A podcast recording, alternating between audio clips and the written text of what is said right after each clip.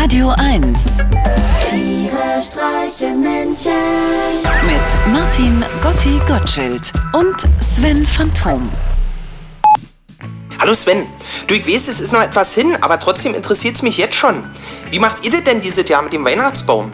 Kauft ihr euch eine normal gefällte Nordmann-Tanne, die ihr dann im Februar vom Balkon schmeißt, damit sie euch den Hausflur nicht vollnadelt? Oder bevorzugt ihr in diesem Jahr eventuell einen lebenden Baum mit Wurzel im Topf, den ihr dann nach Silvester vor eurem Haus einpflanzt?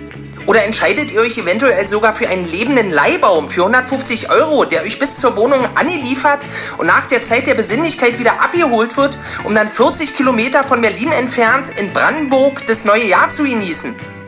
Also ich bin hin und her gerissen. Am liebsten würde ich ja ganzjährig im Stamm einer bereits geschmückten 500 Jahre alten Blautanne wohnen, um diesem Stress zu entgehen. Ich meine, wieso reicht es denn nicht, sich und seinen Liebsten an Heiligabend ein Latschenkieferbad einzulassen und gemeinsam zu singen, bis sich die Zauberhandtücher am Wasser vollständig entfaltet haben? Abrubbeln und dann ab ins Bett? Nenne mir einen Grund, Sven. Und komme jetzt bitte nicht mit Gemütlichkeit. In stiller Vorwut, dein Gotti. Was? Was haben denn Weihnachtsbäume mit Gemütlichkeit zu tun? Du Gotti, da hast du was völlig falsch verstanden. Ähm, niemand mag Weihnachtsbäume, aber das ist halt Tradition. Man macht es einfach, weil sich das so gehört. Und ich habe ja vor ein paar Wochen tatsächlich noch gedacht, dass ich mir wegen der Novemberhilfe dieses Jahr zwei Weihnachtsbäume leisten könnte. Aber ich muss leider erstmal mein Käseabo abbezahlen. Und dann hatte ich eine top innovative Idee. Ich verdinge mich selber als Weihnachtsbaum.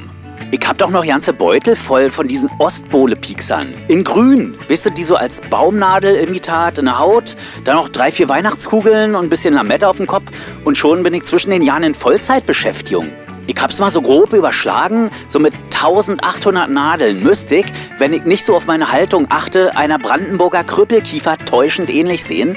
Meine Freundin meinte natürlich gleich, oh, das muss doch höllisch wehtun. Aber ich hab doch früher auch Akupunktur gemacht. Also was am Ohrläppchen für Wohlbefinden sorgt, das kann ja jetzt am Arm nicht so schlimm sein. Ich meine, man muss es vielleicht auch einfach mal ausprobieren. Hier so einfach in den Unterarm hier so ein Bohle Piekser.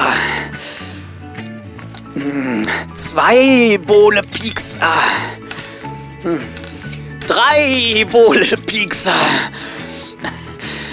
Du Gotti, könntest du mir vielleicht Geld für die Miete bis, sagen wir mal, Juni 2021 leihen?